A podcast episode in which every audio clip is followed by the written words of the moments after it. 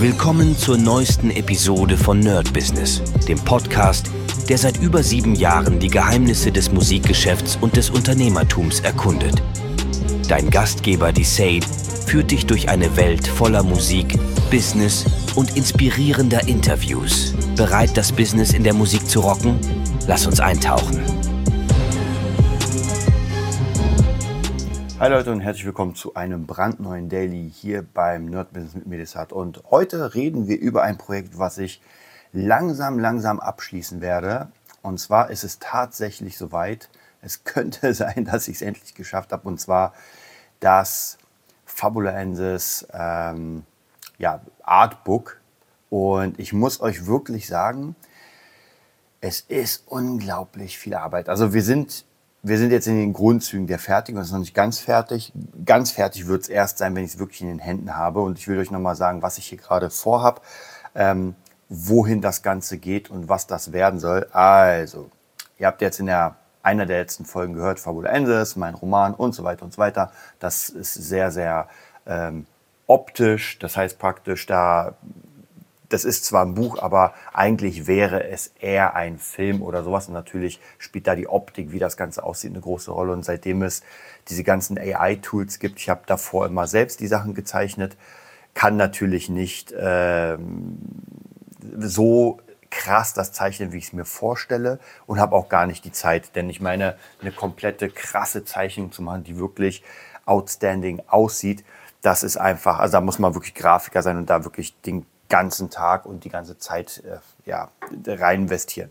Aber seitdem es ähm, die AI-Plugins gibt, habe ich angefangen, meine Zeichnungen, die ich so als Skizze hatte, da reinzubringen und die AI hat praktisch für mich diese Skizzen vollendet. Was ich sagen muss, ist natürlich hammermäßig, denn das hatte ich schon immer im Kopf, dass die Skizzen wirklich komplett ausgearbeitet werden. Habe sogar tatsächlich ein paar Designer mal bezahlt, um das zu machen. Ein Bild kam sogar ja, in das Buch rein, wurde sogar ein Poster. War auch vollkommen in Ordnung. Also ich fand das Ganze war ganz cool. Aber es hatte natürlich erstens noch nicht den Style, den ich haben wollte. Und zweitens war das natürlich schon einfach unbezahlbar auf die Menge. Ich glaube, für das eine einzige Bild habe ich, glaube ich, damals 120 Euro bezahlt oder sowas. Ähm, ja, und das war nur ein einziges Bild und das sah gut aus. Also ich sage wirklich, das sah gut aus, aber natürlich wieder nicht outstanding, so wie ich es mir vorstelle, so wie, wie es in meinem Kopf gewesen wäre.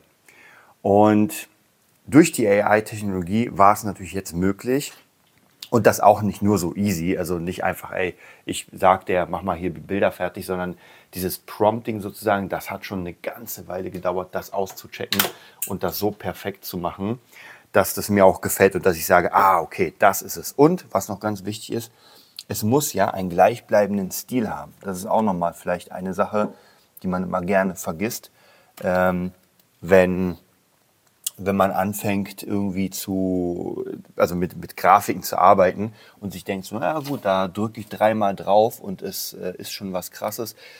So ist das leider nicht. Das dauert leider eine Weile, bis man das ausgecheckt hat. Also da habe ich wirklich Monate reinge, äh, reingeworfen. Aber jeder, der sich dann das Artbook kauft, wird auf jeden Fall merken, dass das sehr, sehr, sehr viel Arbeit ist, auch wenn das mit äh, AI sozusagen Unterstützung passiert ist.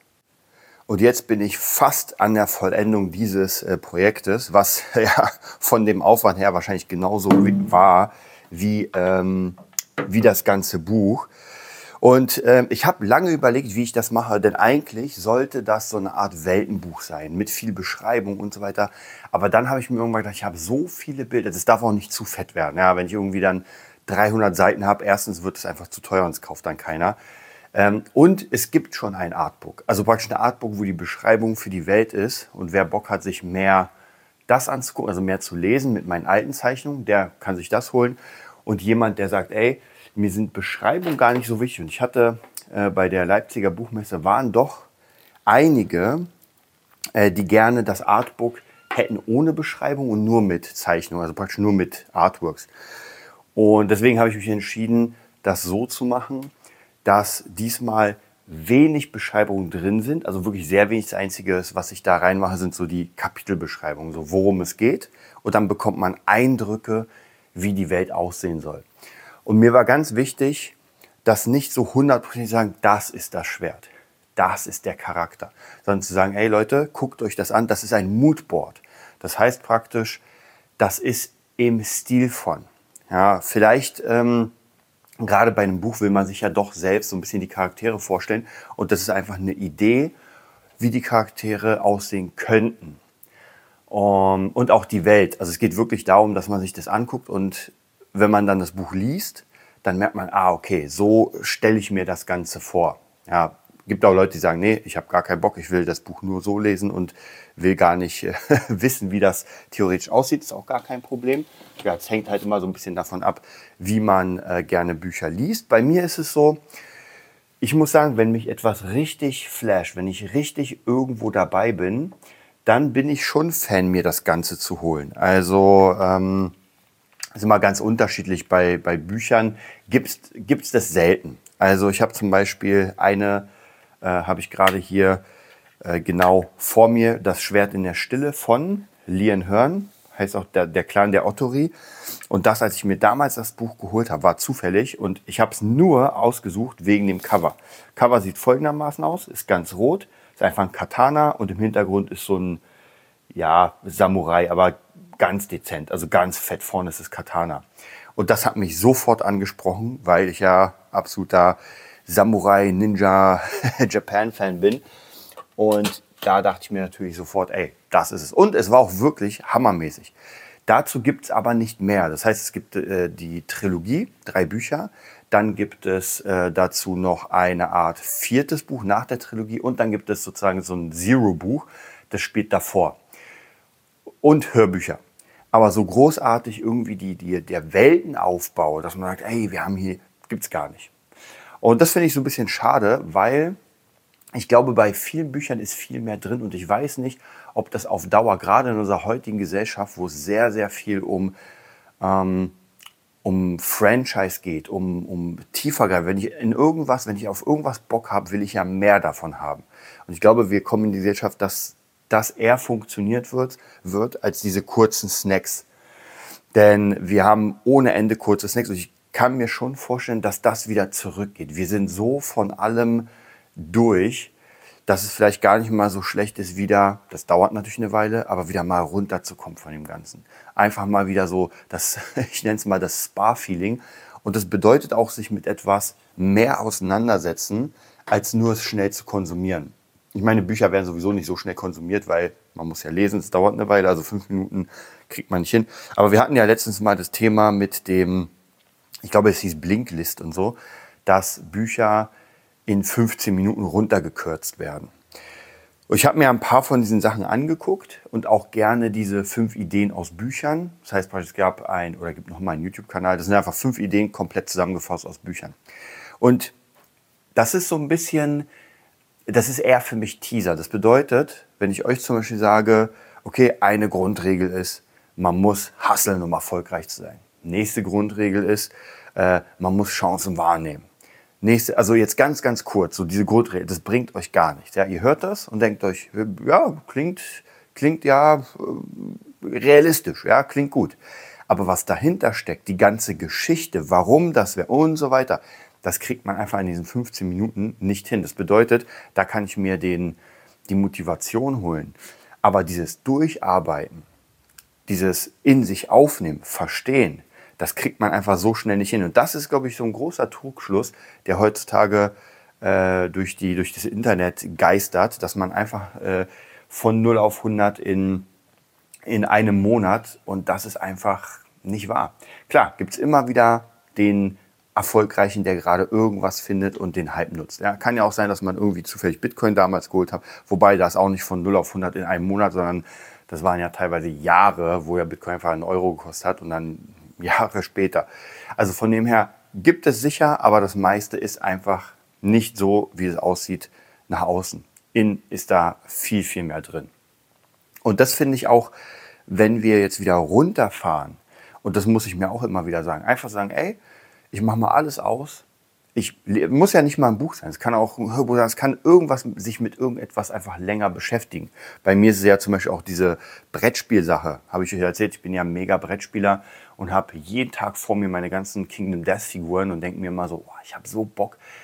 Aber Kingdom Death ist einfach eine Reise. Das muss man wirklich sagen. Es ist eine Reise, weil dieses Spiel nicht in äh, fünf Minuten gespielt wird oder in einer Stunde, sondern ja, das sind schon die 60, 70 Stunden, bis man einmal durchspielt. Und einmal reicht ja nicht, denn wenn man es durchgespielt hat, dann kommt die nächste Herausforderung. Dann nimmt man den nächsten Gegner mit rein in sein ganzes, ähm, in sein Szenario und dann geht es weiter.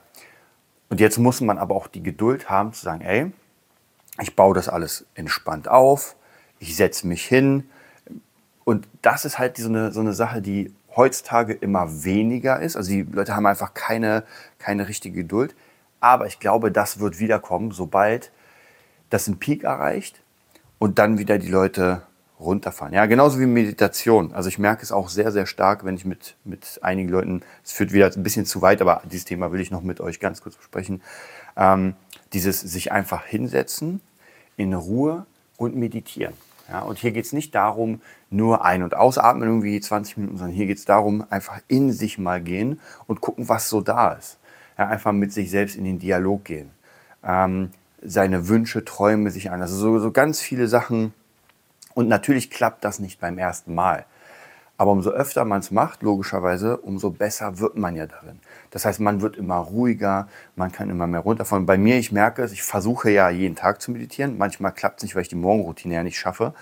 Aber wenn ich einen Zeitraum länger meditiere, dann kommen einfach ganz neue Ideen. Dann kommen einfach ganz viele neue Ansätze, die komplett abgefahren sind. Und ich meine, diese ganzen Sachen wie äh, Fabulensis, das Artbook, äh, Kurzgeschichten und so weiter. Vieles davon kam tatsächlich durch die Meditation, weil ich mich hingesetzt hat, habe, weil ich mal überlegt habe, okay, so was ist denn das der nächste Schritt? Was kann ich denn machen? Und dann habe ich ganz entspannt überlegt äh, in meiner eigenen kleinen Welt und dachte mir so, ey, mh, hm, in dem Bereich gibt es das. Warum sollte ich nicht das nehmen? Und so fügt sich das alles zusammen, aber natürlich erst nach einer Weile und nicht innerhalb von irgendwie, ich meditiere dreimal und habe schon die äh, mega Bashing-Idee. Also von dem her, mein Tipp ist hier, auf jeden Fall sowieso erstmal auch immer mal wieder ruhigere Sachen zu machen, sich Zeit zu nehmen für Sachen, ja, auch Hobbys und so weiter. Ich als Gitarrenlehrer merke das ja immer sehr, dass viele Schüler einfach durchhasseln und keine Zeit hatten zu spielen und sagen, ah, ich habe zwei Monate nicht gespielt und so.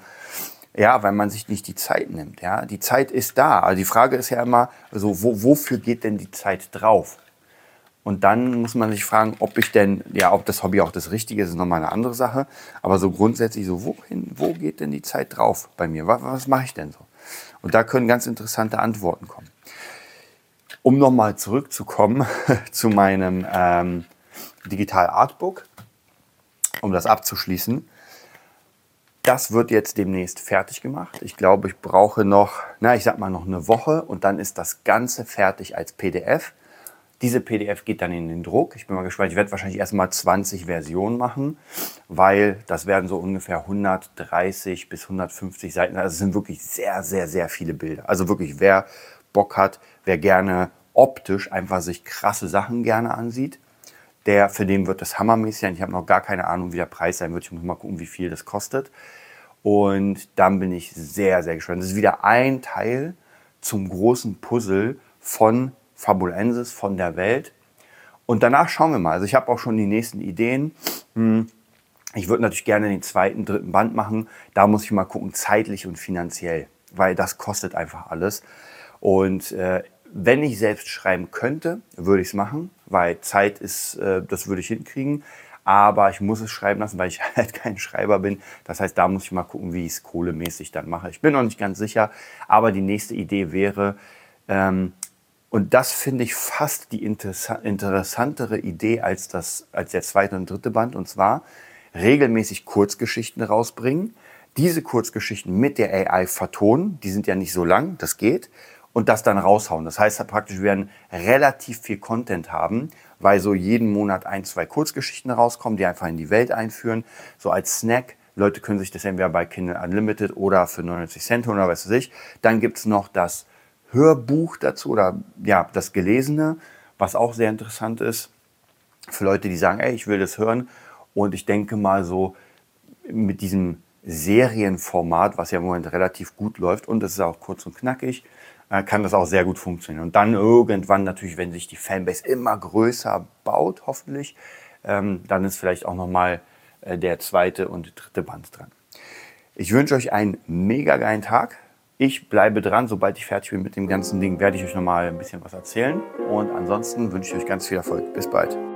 Das war's für heute bei Nerd Business, dem Podcast, der dir zeigt, wie du in der Musikbranche durchstartest. Wir hoffen, du hast wertvolle Einblicke gewonnen und Inspiration für deine eigene Reise gefunden. Vielen Dank, dass du dabei warst.